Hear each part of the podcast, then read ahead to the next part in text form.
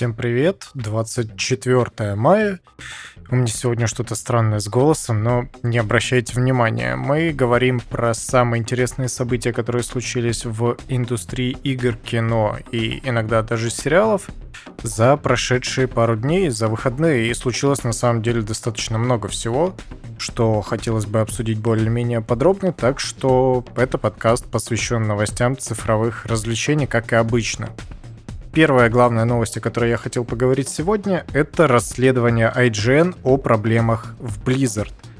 А такие, как вы понимаете, присутствуют в очень большом количестве, потому что еще до 2016 года, когда случилось действительно большое событие в рамках этой кампании, а именно выход Overwatch 1, было некоторое количество проблем, которые никак не получалось решить. В первую очередь это связано с тем, что все крупные релизы, на которые так или иначе были потрачены ресурсы, деньги, люди и различные производственные моменты и мощности, никак себя не оправдывали. Конечно, после слияния Activision и Blizzard, где именно мажоритарной, скажем так, долей обладает именно Activision, и они, в принципе, устраивают тут всю вечеринку и весь бал, потому что зарабатывают деньги своим Call of Duty, у Blizzard начались реально действительно серьезные проблемы, потому что их игры ну, не выстреливали и не продавались так хорошо, как э, хотелось бы Activision Blizzard. Ни Diablo 3, ни Heroes of the Storm, ни StarCraft 2, все их три части, они, в принципе, не увенчались каким-то большим успехом, чтобы с уверенностью можно было говорить о том, что все хорошо, что все отлично. Но потом в 2016 году случился Overwatch, и это оказалась действительно хорошая игра, которая вернула фиты и пользователей к э, играм Blizzard и позволил заработать некоторое количество денег.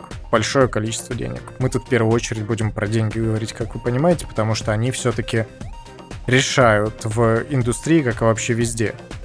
Естественно, после такого колоссального успеха в рамках последних лет у Activision случился, у Blizzard, точнее, случился подъем, и большинство их наработок, большинство их идей, э, которые выдвигали сотрудники, были пущены так или иначе в производство или в более предметное обсуждение. Но к 2018 году стало ясно, что пока крупные релизы не выйдут, деньги брать как бы и неоткуда особо. И поэтому финансирование начали постепенно закрывать. Уволили огромное количество сотрудников, позакрывали целые подразделения, которые занимались не, ну, несущественными частями. То есть закрыли киберспортивное подразделение, которое занималось освещением турниров по Overwatch. Закрыли э, более мелкие вещи, которые занимались э, как это называется, общением с э, игроками и, в принципе, вот с общественностью, скажем так. То есть все вот эти вот э, части студии просто были закрыты. Естественно, это мало кому понравилось, потому что было очевидно, что до выпуска следующих больших проектов, о которых еще в 2018 году пока что не было ничего особо известно, хорошего в Blizzard ждать было нечего, и поэтому большая часть сотрудников начала испытывать некоторый дискомфорт. Потому что они прекрасно понимали, что их коллеги на подобных позициях в других студиях и денег получают больше, и творческой свободы у них больше, и в принципе им легче себя как-то реализовать. Поэтому они стали уходить, либо становились эм, жертвами сокращений, так, наверное, можно будет выразиться. И поэтому в студии все меньше и меньше оставалось людей, которые принимали участие в разработке того же Overwatch и прочих хитовых игр Blizzard. Ну, понятно, что э, последним таким весомым ударом в имидж, наверное, в веру сотрудников в то, что они делают, стал уход Джеффа Каплана. Это вообще последний из классных таких заметных людей в Blizzard, который проработал там чуть ли не с самого основания 17 лет. Ну, не с самого основания, но нужно понимать, что это достаточно долго. И он принимал участие в разработке всех хитовых игр. Но, конечно, говорить о том, что у Blizzard есть какие-то хорошие перспективы, не приходится. Многие сотрудники очень довольны тем, что все ответственные решения по развитию студии, по развитию проектов принимают люди, которые присылали из э, Activision. Но, опять-таки, тут кто зарабатывает деньги, тот, в принципе, и решает. И то, что студией руководит человек, который, в принципе, никакого отношения к игровой индустрии не имеет, это, в принципе, не очень приятно. И многим сотрудникам это тоже не нравилось, и они предпочитали пользоваться возможностью уйти в какие-то другие студии, где им действительно были рады. И какие сейчас перспективы, тоже не совсем понятно, потому что у Blizzard репутация уже довольно хреновая. Они из-за того, что им сократили финансирование, не могли поддерживать тот же Overwatch в достаточном виде, потому что отток игроков, он, естественно, сокращает финансирование и не дает возможности игре развиваться, потому что любая мультиплеерная игра состоит на 99% из игроков, которые в нее играют. И дошло, в принципе, до того, что Blizzard пришлось нанимать аутсорсеров, чтобы те создавали, создавали описание обновлений или проводили какие-то онлайн-события, потому что просто не было собственных кадров для того, чтобы этим кто-то занимался. И понятно, что после этого у Blizzard наметился еще более серьезный спад, который, надеются сотрудники, которые, по крайней мере, остались, будет э, разрешен, по крайней мере, с выходом Diablo 4 и Overwatch 2. Проблема только в том, что их выход, скорее всего, будет э, не очень далек между собой. И даже если удастся на этом заработать хорошее количество денег для того, чтобы не пришлось сокращать финансирование и давать жизнь новым проектам внутри студии, долгосрочное планирование у руководства, оно очень хреновое именно из-за этого были сокращены зарплаты, именно из-за этого были сокращены премиальные выплаты. Потому что, конечно, говорят о том, что будет потрачено больше 100 миллионов на всю эту историю, но, как говорят анонимные источники в Blizzard в своем интервью для портала IGN, как я уже говорил, они не получают и половину от обещанной суммы просто потому, что руководство им говорит, извините, денег нет, давайте смотреть будущее, все будет хорошо за поворотом. И мне кажется, что на Blizzard уже более-менее можно ставить крест, потому что череда неудачных проектов, заканчивая Warcraft 3 Reforge, который был вообще колоссальным провалом, естественно, ничего хорошего, мне кажется, ждать как бы не следует. Даже если Diablo 4 окажется неплохой игрой, хотя бы уровня Diablo 3, а лучше, лучше, и если Overwatch 2 сможет вернуть к себе хотя бы то же количество игроков, которые играло в первую часть, это все еще просто временная мера, потому что никаких долго, далеко идущих планов, видимо, у руководителей из Blizzard просто нет. Потому что никаких крупных игр не разрабатывается, потому что долгое время, на протяжении двух лет, по-моему, определенная часть сотрудников занималась разработкой какого-то шутера по StarCraft во вселенной этой игры, соответственно.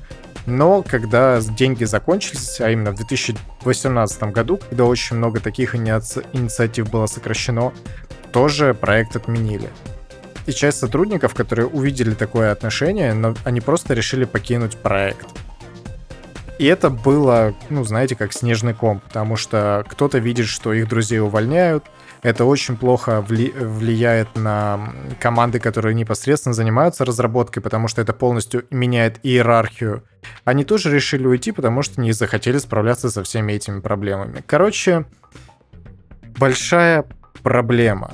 И мне кажется, что Blizzard, как и BioWare в большей части, это уже далеко не та компания, которая делала действительно классные проекты, которые надолго оставались в памяти и становились легендарными к сожалению. И я очень надеюсь, что некоторая другая польская студия не пойдет по тем же тем же путем, тем же маршрутом, как и две вышеназванные, поэтому, ну, поглядим, конечно. У меня есть, конечно, хорошее ощущение, что тот же Diablo 2 ремейк может оказаться достаточно хорошей игрой, и насколько я сейчас ее себе представляю, точнее, ремастер, это был, это действительно классный продукт. Проблема в том, что ей не занимается внутренняя студия Blizzard. Это кто-то из людей на аутсорсе. Так что поглядим. Тут мне добавить как бы больше нечего, потому что это все слишком грустно, потому что Blizzard для меня, ну, это не чужая компания, потому что я и в первый StarCraft играл, я и в Warcraft играл, в Diablo, и в Diablo 2 я тоже играл. Но все это связано с совсем другими людьми, которых в студии больше нет.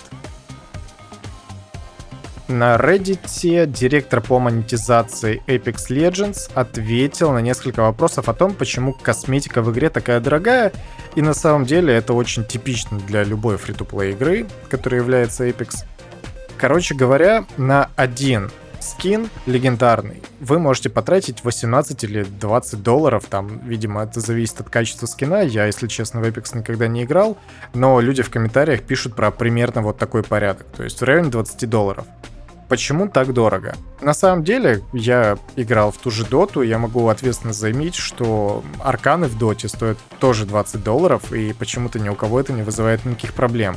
Конечно, другие легендарные сеты могут э, такой стоимости и не достигать, но если вы хотите купить действительно редкий предмет, то вам нужно выкладывать, э, ну, существенную сумму за эту всю историю. Я в этом какой-либо проблемы не вижу, потому что я просто понимаю, как э, работают фри-то-плейные игры. И директор по монетизации, в принципе, свои ответы разделил на 4 блока, из которых можно выделить определенную суть.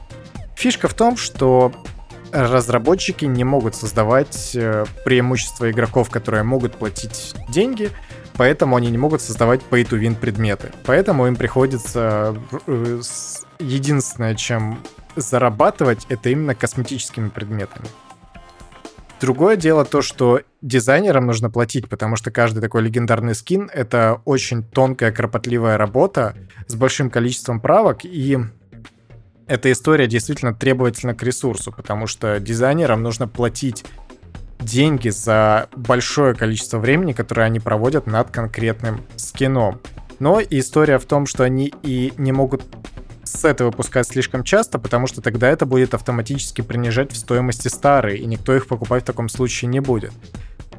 Впоследствии Respawn понимают, что не все люди могут тратить 20 долларов на новый скин, но поэтому они часто раздают всякие награды.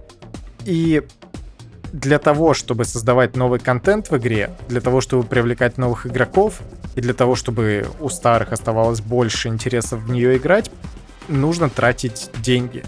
Нужно платить разработчикам, нужно платить дизайнерам, а так как игра бесплатная и никак себя не окупает, кроме как косметики, они именно поэтому такие дорогие. Короче, как по мне, он не сказал абсолютно ничего нового. Косметики в игре дорогие просто потому, что это необходимо, чтобы игра продолжала существовать и развиваться. Окей, хорошо. Я думаю, что никто ничего нового в этом не услышал. Это применимо абсолютно к любой фри плей игре, если она не поддерживает никаких pay-to-win предметов, потому что иначе это очень плохая игра, я считаю, и играть в нее абсолютно бессмысленно. Я даже не знаю, где такое есть. Хорошо, что нигде. Ну, по крайней мере, на ПК и на ПК и на консолях мне это не знакомо. Может быть, в каком-нибудь Fortnite там что-то подобное есть, но я с таким никогда не сталкивался, хотя справедливости ради играл не в большое количество, все же. Twitch создал отдельную категорию для стримов на пляже и в бассейне, и теперь они из э, раздела Just Chatting выделены в отдельную. Я считаю, что это, ну, частичное решение проблемы, но хотя бы что-то. Многие игроки жаловались потом на то, что огромное количество девушек снимают себя в бассейне и даже не пытаются скрыть направленность своего контента, скажем так. Но убрать их с Твича они не могли совершенно, потому что все-таки они на этом зарабатывают как ни крути. Это все еще деньги, это все еще подписки, донаты. Ну, те, которые внутренние твичевские донаты, я имею в виду. И они привлекают э, пользователей на платформу. То есть просто их удалить было нельзя. Ввести какие-то более жестокие ограничения ну, вроде бы как пытались, но, как мы видим, никакого результата это не принесло, потому что я еще помню несколько лет назад очень жестоко относились к девушкам, которые светят своими прелестями прямо в прямом эфире, даже не делая вид, что они пытаются играть в игру. Ну, то есть что-то такое. Поэтому решили отделить их в отдельную категорию и принудительно будут туда выселять тех, кто решил обхитрить систему. В принципе, это достаточно хорошо, потому что если большая часть пользователей будет ее, скажем так, игнорировать, а они, я думаю, хотят, по крайней мере, определенная часть, то очень быстро эта категория упадет куда-то вниз топов и не будет к себе никакого внимания привлекать. Поэтому, ну, как э, такой полумер, попытки решить эту проблему, пускай это будет так. И мне сразу в новости очень понравился пример, где официальный канал журнала PC Gamer начал стрим с Геральтом, который лежит в бадье, и там что-то кряхтит от удовольствия. Ну, это потешно, в общем. То, что Twitch с этим что-то делает, ну, наконец-то, уже давным-давно было пора это как-то исправить. Что еще можно исправить? Это Mass Effect Legendary Edition на консолях прошлого поколения, а именно на PS4 и Xbox One. Digital Foundry протестировала эти версии, и, в принципе, единственное, что они могут отметить, это то, что игра не держит FPS стабильно, и это очень сильно плохо, потому что в каждой консоли есть два режима производительности. Это, соответственно, режим качества с более хорошей картинкой, но залочен на 30 FPS. И режим э, ускорения, режим производительности в 60 FPS. Но, к сожалению, ни одна консоль не держит э, постоянные 60 FPS. И, как вы знаете, лучше стабильные 30, чем дерганные 60, которые падают там до 45-50, потому что подобный разрыв намного сильнее ощущается. Причем, что удивительно, PS4 Pro даже в кат-сценах снижает свой фреймрейт до 30 FPS, в то время как Xbox One X позволяет его сохранять на 60. Но в целом можно сказать, что обе версии работают достаточно хорошо, пускай и не без огрехов. Но фишка в том, что консольным игрокам перепройти трилогию никак иначе не удастся. И тут еще одна новость, которую я никак не могу обойти стороной, потому что она содержит в себе два, скажем так, блока, которые мне бы очень хотелось обсудить. Русскоязычные игроки занизили рейтинг Mass Effect Legendary Edition на Metacritic из-за проблем озвучки. В общем, если вы пропустили, у первой части Mass Effect была официальная локализация. Тогда выходила Mass Effect э, золотое издание, по-моему, и оно было известно абсолютно отвратительной, дерьмовейшей, ужасной, невероятно хреновой озвучкой. Вы можете поискать, э, как он там назывался. ролик, короче, от Стоп Гейма от Дениса Карамовшего, который подробно очень разбирает озвучку этой игры. Боже, как же назывался ролик? Трудности перевода. Вот, господи, трудности перевода. Можете посмотреть. Там он очень подробно разбирает э, все проблемы озвучки Mass Effect. И, ну, такого даже любители себе иногда не допускают. И, в общем, проблема в чем? Игроки, что на ПК, что на консоли, не могут выбрать русскую, точнее, английскую озвучку, потому что заиграть с русской невозможно, и русские субтитры. Они просто автоматически изменяют и язык субтитров, и язык озвучки. То есть вы можете играть рус плюс рус, либо англ плюс англ. Ну вот как-то так. И, естественно, это никому не может понравиться. На ПК еще с этим как-то можно обойтись. Уже умельцы из народа создали какие-то примочки и патчи, которые позволяют обойти это ограничение, но на консолях как бы будьте добры, насколько я понимаю. И это, конечно, очень плохо. Поэтому русскоязычные игроки, чтобы их хоть как-то услышали, я понимаю, что у нас рынок достаточно локальный, он компактный, и на русскоязычный, в принципе, игрок, он не то чтобы целевая аудитория любой игры, но тем не менее мы должны быть услышаны. И они попытались обвалить оценку из переиздания на метакритике. Естественно, им отчасти это удалось, потому что кто-то даже в Твиттере это заметил и начал говорить не о том, что, блин, EA, исправьте. Они начали говорить о том, что, ну вот, на метакритике несовершенная система пользовательских, пользовательских обзоров, потому что очень легко обвалить любой рейтинг абсолютно любой игры, стоит только немножко поднапрячься. И как бы да, это действительно так. Только почему-то, когда обваливали рейтинги Last of Us второй части, никто особо не кричал. Говорили, ну, типа, у игроков есть мнение. А как только тут э, вписались русскоязычные игроки, которым просто не нравится, что происходит, начали говорить, о, типа, Метакритик, что за дерьмо у вас э, с обзорами. Я, конечно, не не поклонник теории, что русскоязычных игроков принято везде угнетать, кроме России, да и здесь тоже, что уж говорить. Но это проявление какого-то, знаете, локального расизма, потому что если вы не обсуждаете проблемы, короче, какой-то конкретной страны, какой-то конкретной теории, говорите, что, ну, вы знаете, у вас тут рейтинг обвалился, сделайте с этим что-нибудь, ну, это немного лицемерно, мне кажется. Учитывая то, что подобные проблемы случились также с польской локализацией и с бразильской и португальской, потому что там какие-то проблемы с португальским языком. Мне кажется, что это нужно обсуждать как бы в комплексе, а не просто говорить, что «О, там ретарды что-то кричат из своей вот этой вот Португалии, короче, необразованной Бразилии и России. Там реднеки одни сидят, короче, кто им вообще геймпады в руки дал. Пусть там на своих торрентах скачивают, все равно ничего толкового не делают больше вместо того, чтобы вести какой-то нормальный диалог, просто осуждают метакритик. Ну, типа, у меня нет слов. Это большое неуважение, мне кажется, как со стороны EA, так и со стороны англоязычных западных пользователей сайта. Так, конечно, дела вестись не должны. Ну, то есть мы, у нас же тут все-таки более-менее одно комьюнити. Как ни крути, мы все игроки, поэтому почему бы не поддерживать друг друга в этом плане? Ну, мы же не чернокожие, что тут говорить, конечно, да. Metro Exodus Enhanced Edition получила полную поддержку DualSense на ПК. Работает как тактильная отдача, так и адаптивные триггеры, и это очень круто. Конечно, пока что DualSense в этой игре работает не идеально, игроки отмечают некоторые баги или фичи, ну, непонятно на самом деле, это должно так работать или это просто какой-то косяк но, тем не менее, это работает. И это очень хорошо, потому что я немного опасался того, что такие классные фишки будут ограничены исключительно консолью PlayStation 5, и кросс-ген проекты не будут обладать ничем похожим. Но, учитывая то, что вроде бы как будет э, геймпад от Xbox, который тоже будет адаптивный во все поля, можно, наверное, ожидать, что в Steam поддержка DualSense будет полная, и разработчики также будут оснащать свои игры адаптивными курками и триггерами, потому что это очень прикольная фишка.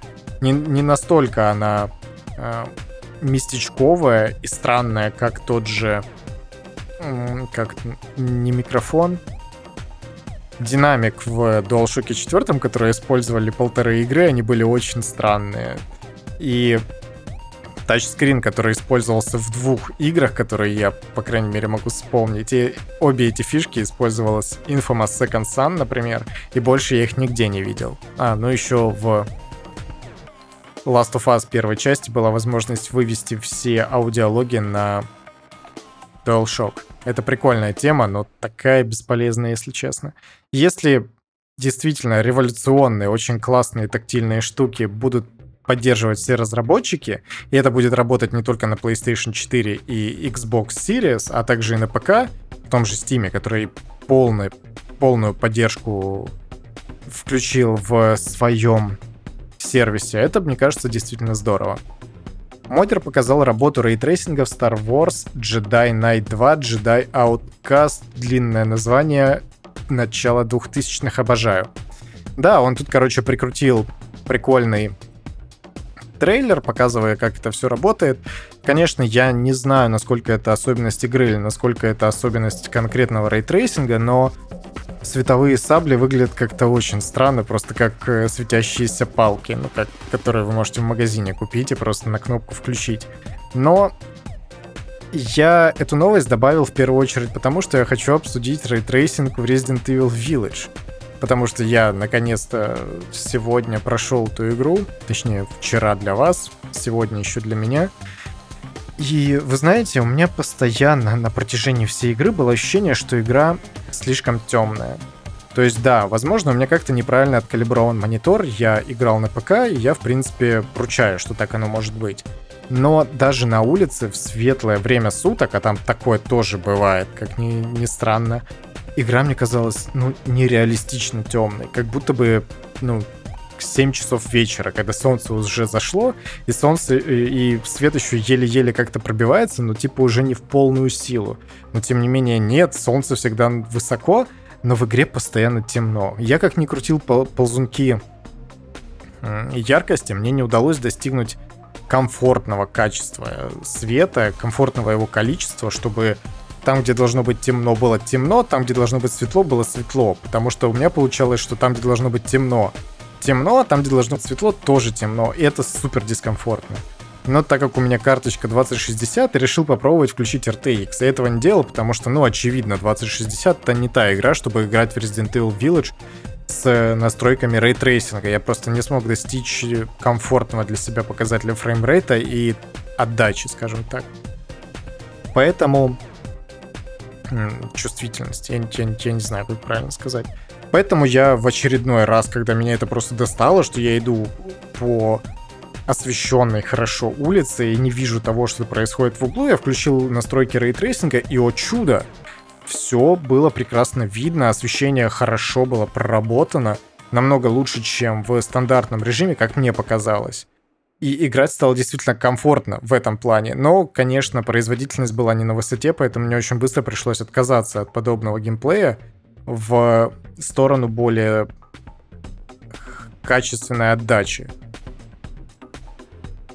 тактильной чувствительности. Боже, я все слова сегодня позабывал. И мы еще с другом пообсуждали этот вопрос. Он играл на PlayStation 4, и он сказал, что типа да, она темновата, но это ж хоррор, поэтому должно быть как бы темно.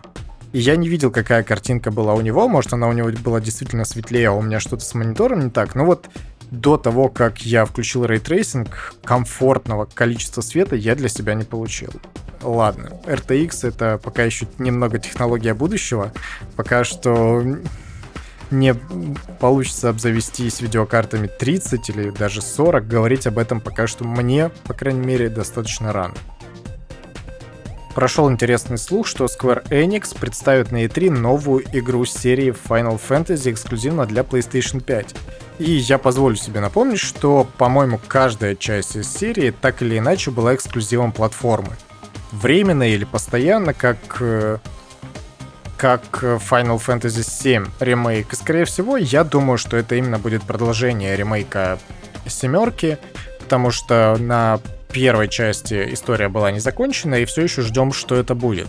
Я думаю, что пока не разберутся с ремейком, к новой части приступать не будут, хотя, как показывает Capcom, у них абсолютно нет никаких проблем с тем, чтобы параллельно разрабатывать и новую часть, и ремейки старых, но тем не менее, я думаю, что это будет все-таки ремейк. Так что подождем, конечно, что это будет интересно. Но инсайдер еще также отметил, что нас в июне ждет анонс некой кроссген игры от Eidos.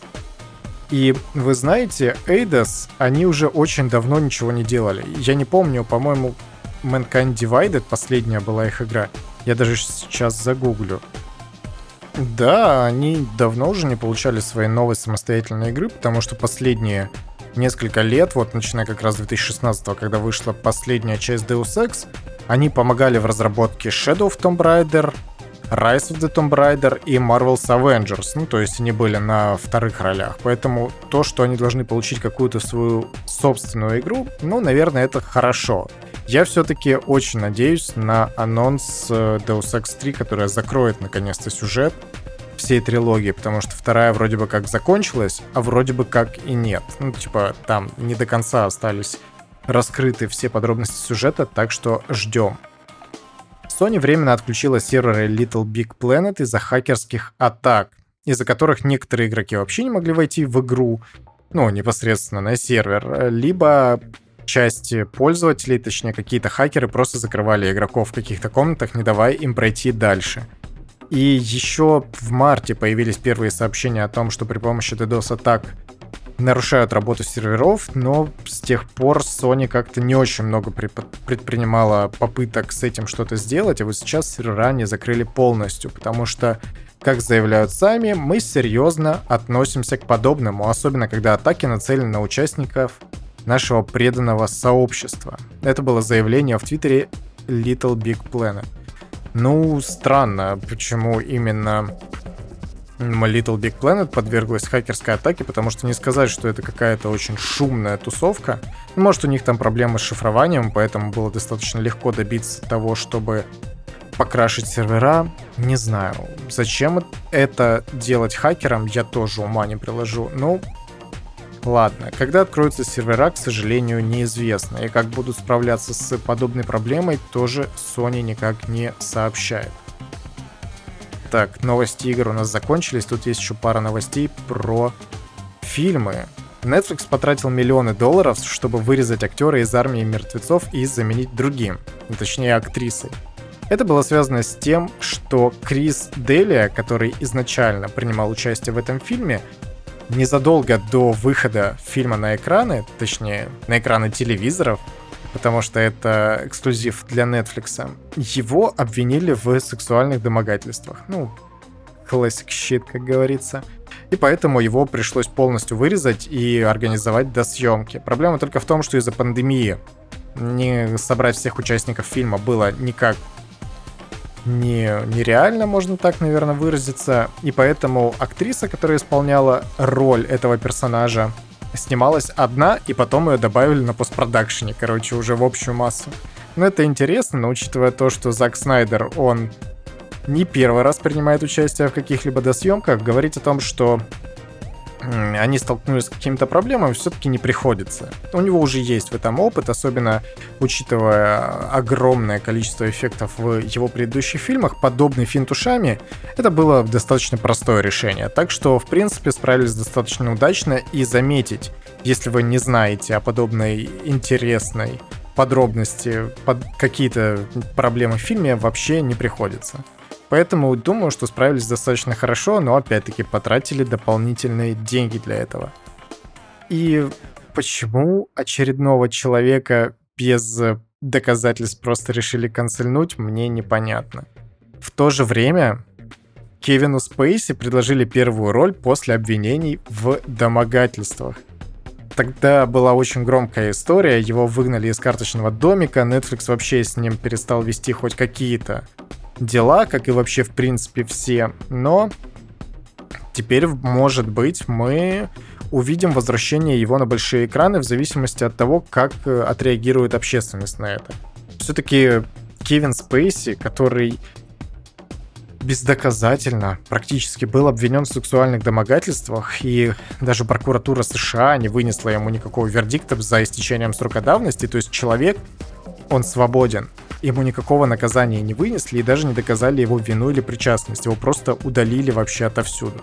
И вот его наконец-то пригласили на роль в фильме. Это будет какой-то фран... Э, итальянский фильм, по крайней мере, фильм итальянского режиссера Франко Нера. Человек, который нарисовал Бога. Он повествует про художника, который не видит, то есть слепого художника, но по звуку голоса умеет достаточно реалистично отрисовывать людей. Ну, я считаю, что возвращение Кевина Спейси на большие экраны — это хороший прецедент. Я надеюсь, что больше людей, которые были несправедливо или справедливо, но бездоказательно, наверное, так лучше сказать, обвинены в различного рода прегрешениях, будут возвращены к своим ролям, потому что удалять людей за то, что они, возможно, и не делали, это неправильно. И последняя новость на сегодня. Генри Кевилл исполнил главную роль в перезапуске Горца от режиссера Джона Уика Чада Стахелски. Но кого именно сыграет актер неизвестно, но тут на самом деле не так уж и много вариантов.